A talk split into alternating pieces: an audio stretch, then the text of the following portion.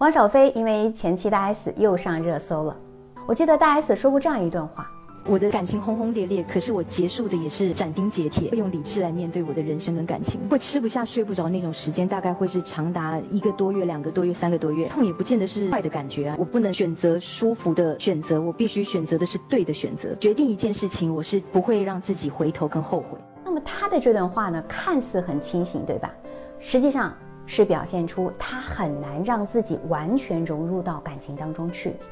我们纵观他之前的几段感情以及他的两段婚姻，我们不难看出啊，他始终是让自己处于情感的高位，不过度的参与，却能够获得他想要的东西。所以，即使和汪小菲分开了，他还是能够处于被关注的位置，让人感觉他一直是占据上风的。很多人想学，对不对？大家听我仔细来分析啊，你看。跟具俊晔的关系也好，对外所有的展示都是恩爱美好的，似乎一点问题都没有。但实际上过得怎么样呢？可能也只有他自己知道。那么我们会发现啊，这类人在感情当中是有很强的驾驭感的，就是他一定要是这段感情的主导者。一旦那种内心的掌控感崩塌了，他就会迅速抽身。大小 S 从小父母离异，成长当中呢缺少了父爱，就导致啊他是一个非常缺乏安全感的人，所以他在感情当中一直处于索取爱的状态，要在他人对待他的态度当中确定叫做自我的重要性。那这一点啊，我们从之前他跟汪小菲的婚姻当中其实是可以看出来的。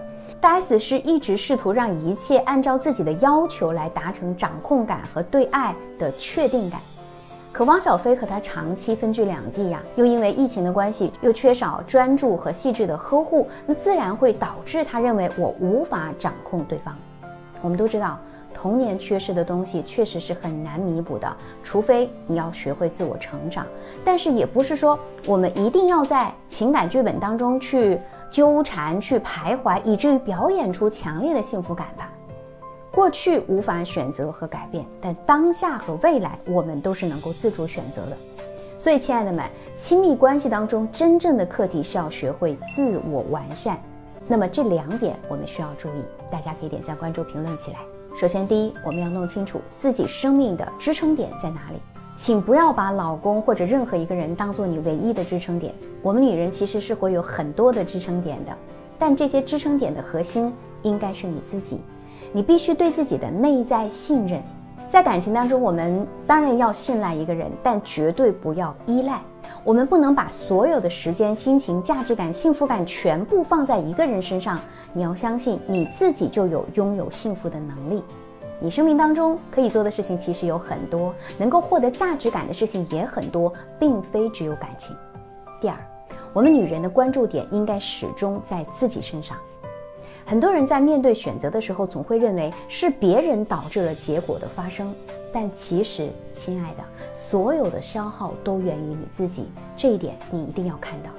请把关注点拉回到自己身上，这并不是说我要看自己有什么问题，而是要发自内心的去关心自己。比如说，我感受到此时此刻我很难受，我可以在难受里面待一会儿。如果你感觉到我待了很久，一直走不出来，那这个时候我就要对自己说，我不能够这样一直伤害自己。我要做点什么能够让自己好起来、开心起来呢？我做一点什么才是对自己最大的爱？